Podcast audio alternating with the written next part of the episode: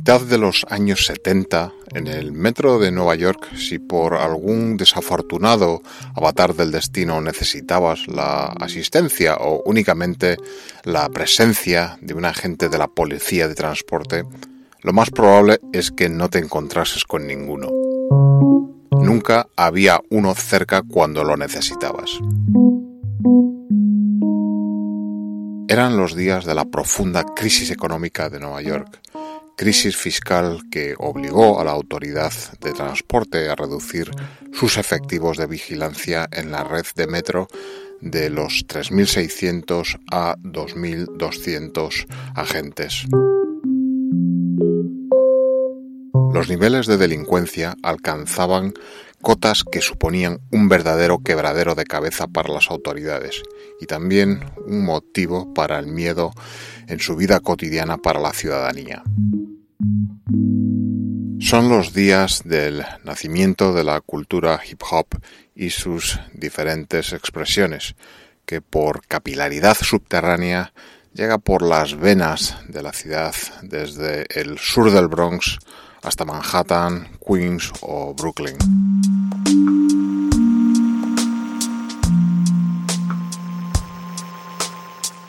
Así, y en medio de estas mareas sociales, el medio de transporte más empleado en la ciudad se convirtió en un caldo de cultivo perfecto para algunas bandas de jóvenes delincuentes que en algunos lugares campaban a sus anchas por andenes y vagones.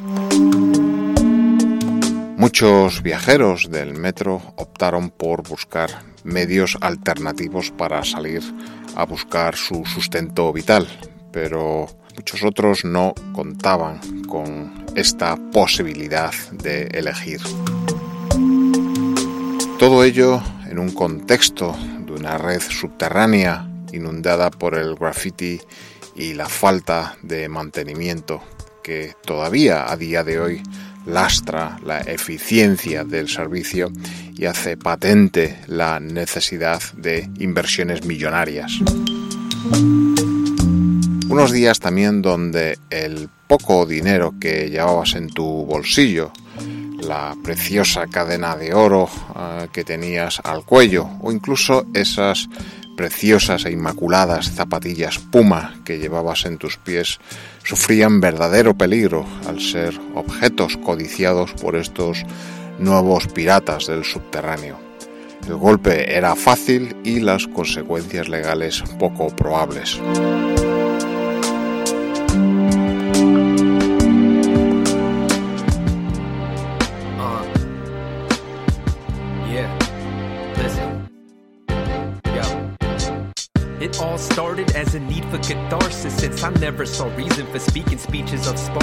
Mientras tanto, en estos años, en Brooklyn, encontramos a un joven de 24 años llamado Curtis Sliwa.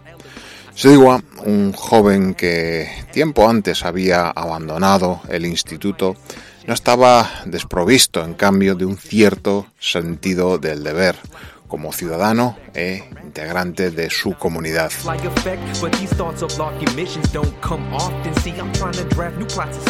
En 1979, ya cansado y hastiado de ver y también experimentar esta dejadez por parte de las autoridades locales en el mantenimiento de la seguridad ciudadana, forma junto con otros 13 jóvenes los denominados Magnificent 13 una patrulla ciudadana de voluntarios que especialmente por las noches recorrerá la línea 4, conocida entre policías y sufridos viajeros como el expreso de los atracadores. Sliwa, que a los 16 años ya se había significado por haber rescatado a varias personas de entre las llamas de un edificio incendiado en Brooklyn, lo cual le valió el reconocimiento público por parte del mismísimo presidente Richard Nixon, y había puesto en marcha anteriormente otras iniciativas cívicas y comunitarias, tales como una campaña en contra de la suciedad y la presencia de basuras en las calles del entonces extremadamente degradado distrito del Bronx.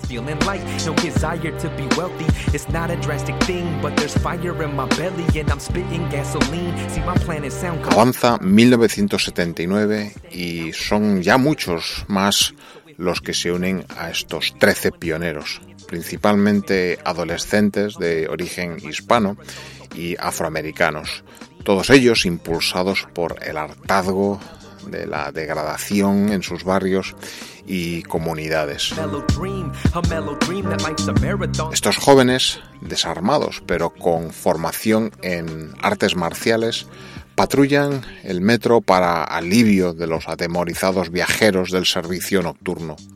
Al principio simplemente sirviendo como medida disuasoria y no mucho más tarde pasando efectivamente a la acción persiguiendo a delincuentes o simplemente rescatando de las vías a viajeros que habían sido empujados a ellas por estos malhechores.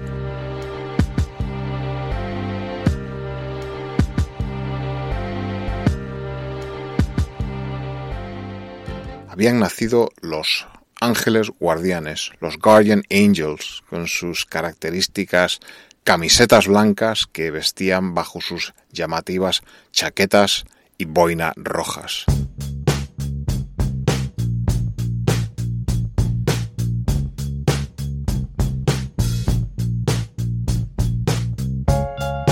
Estos incidentes y acciones de asistencia no tardan en saltar en titulares en la prensa, destacando incluso acciones como aquella en la que rescatan a un policía que estaba siendo atacado por un grupo de delincuentes golpeándole con su propia porra que había sido arrebatada. El eco mediático de estas acciones sale de los propios Estados Unidos y estos nuevos vigilantes nocturnos son incluso acompañados por reportajes de sus rondas nocturnas por periodistas venidos de lugares tan diversos como Japón, Noruega o Francia. La leyenda de Sliwa se agrandaba e incluso se hablaba de llevar su vida a las pantallas de cine. Esta notoriedad pública le trajo a veces consecuencias no deseadas, eh, como el ser tiroteado unos años más tarde por la propia mafia. También un secuestro express que acabó con una involuntaria zambullida en las aguas del East River o el paseo, siempre entre comillas, que unos supuestos agentes de policía le dieron una noche para culminarle a desmantelar sus ángeles guardianes, aunque es difícil saber dónde están los hechos y dónde la leyenda urbana.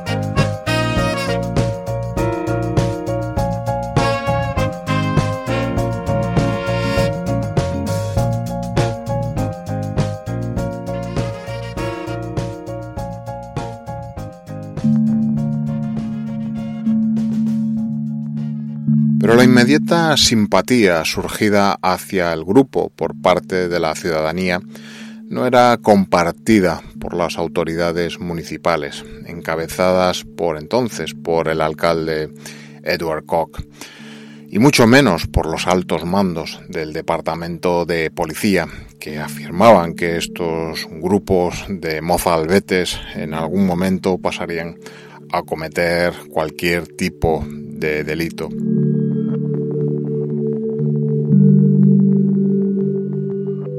Otros estamentos de la administración, como el por entonces gobernador Mario Cuomo, padre del actual gobernador del estado de Nueva York, sí que mostraron su apoyo público a estos vigilantes populares representados por jóvenes de áreas económicamente desfavorecidas de la ciudad que se rebelaban ante la degradación de la sociedad en que vivían.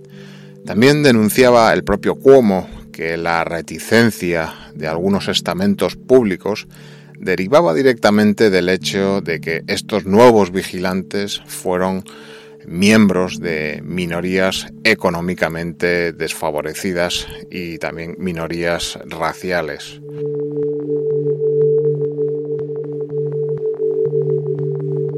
Y es que los Guardian Angels se definieron en su fundación como un grupo igualitario y que promociona la diversidad en sus filas.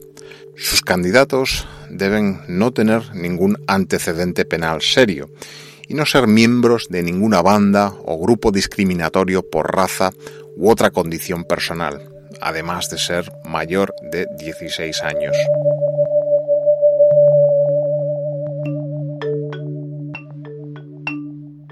Después, los candidatos recibirían formación en primeros auxilios, reanimación cardiopulmonar, resolución de conflictos, comunicación y artes marciales.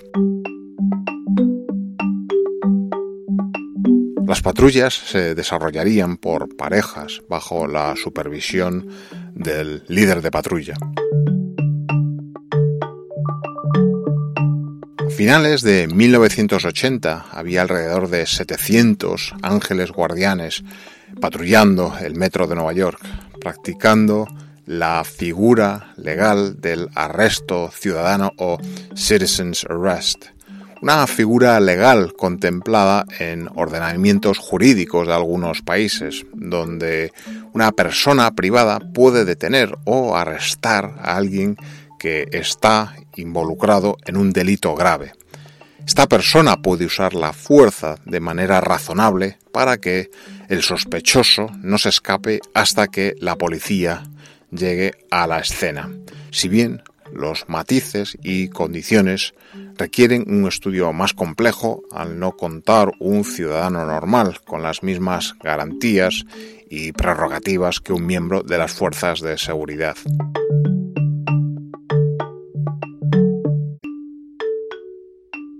La Administración Municipal de Nueva York, sobrepasada por el impacto mediático en la opinión pública, decide cambiar de actitud y mostrar signos de colaboración con el movimiento, firmando con los Ángeles Guardianes un acuerdo de colaboración en el que se mantendrían autónomos, pero llevarían identificaciones expedidas por la policía para desarrollar sus tareas de vigilancia y prevención del delito en el metro y finalmente colaboración con los oficiales uniformados.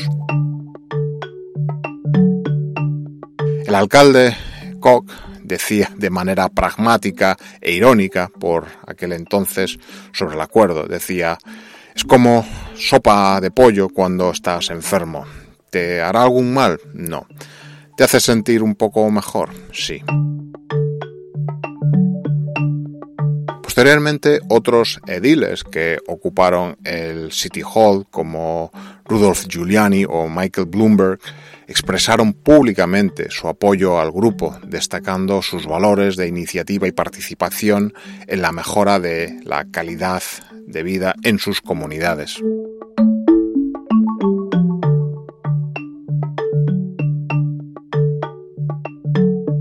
Con este éxito en la opinión pública, Curtis Sliwa, que había sido anteriormente gerente de un restaurante McDonald's, no pudo evitar la tentación de aplicar el modelo empresarial allí aprendido y franquiciar el modelo de movimiento ciudadano de los Guardian Angels a otras ciudades de los Estados Unidos aquejadas por el mismo o más grave incluso problema de inseguridad ciudadana.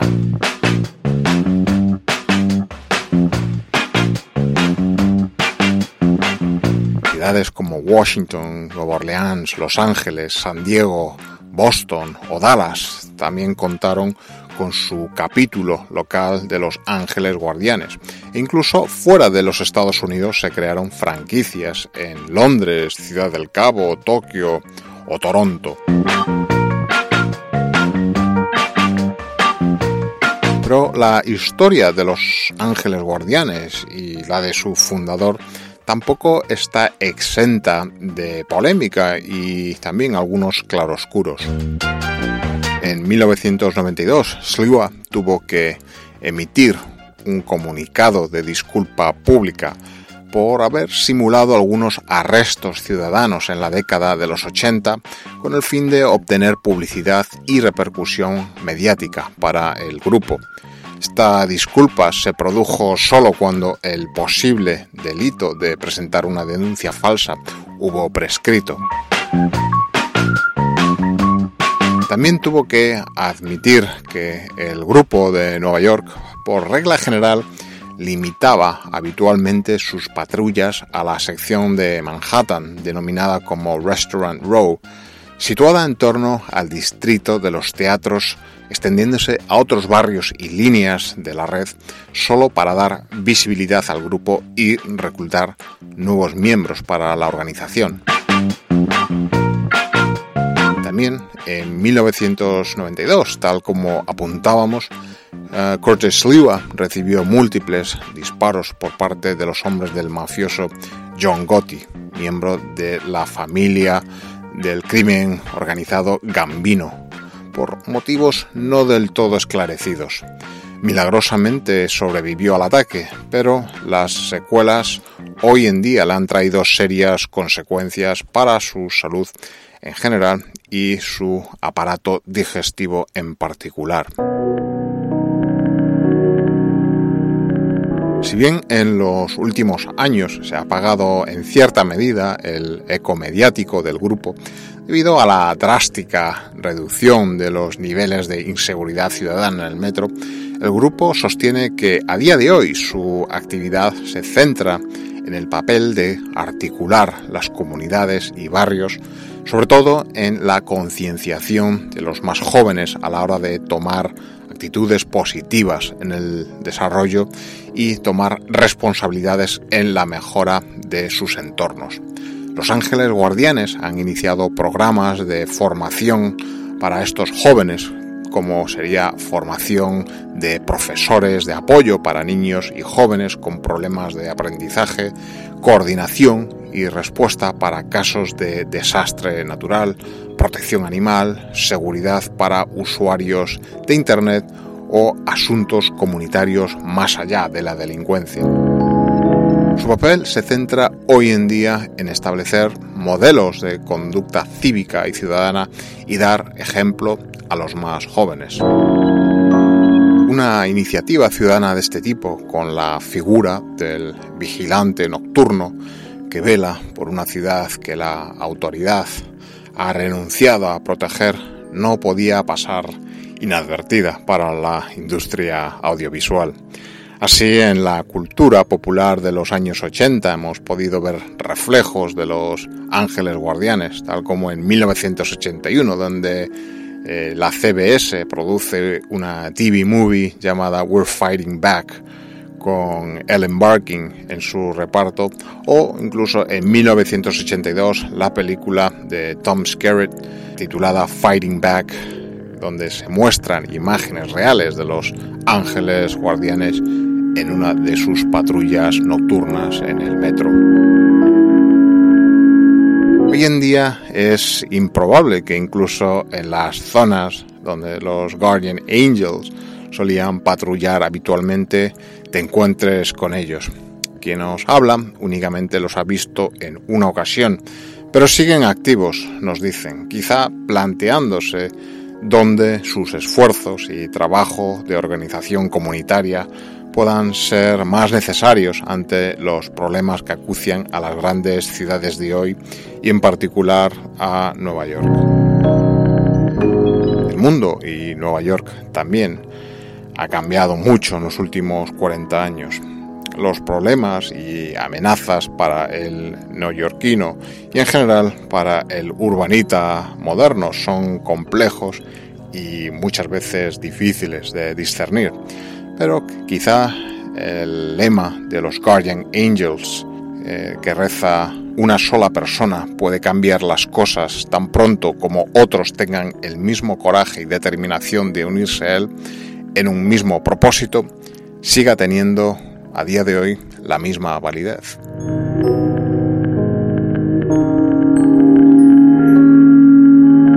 Minuto en Nueva York es un podcast escrito y producido en Nueva York por uno de sus vecinos y que te habla de su geografía, arquitectura, personas, historia y costumbres, vistas desde un punto de vista personal, subjetivo y no siempre riguroso. Estos puntos de vista son ilustrados en las diversas redes sociales donde lo puedes encontrar, tales como Twitter, Instagram, Facebook o Tumblr, donde el programa comparte sus publicaciones y otros contenidos visuales relacionados. El programa se edita con el software Audacity y es publicado bajo una licencia Creative Commons en las plataformas Spreaker, Evox y Apple Podcast. También se puede escuchar periódicamente en streaming en radiopodcastellano.es y radioviajera.com.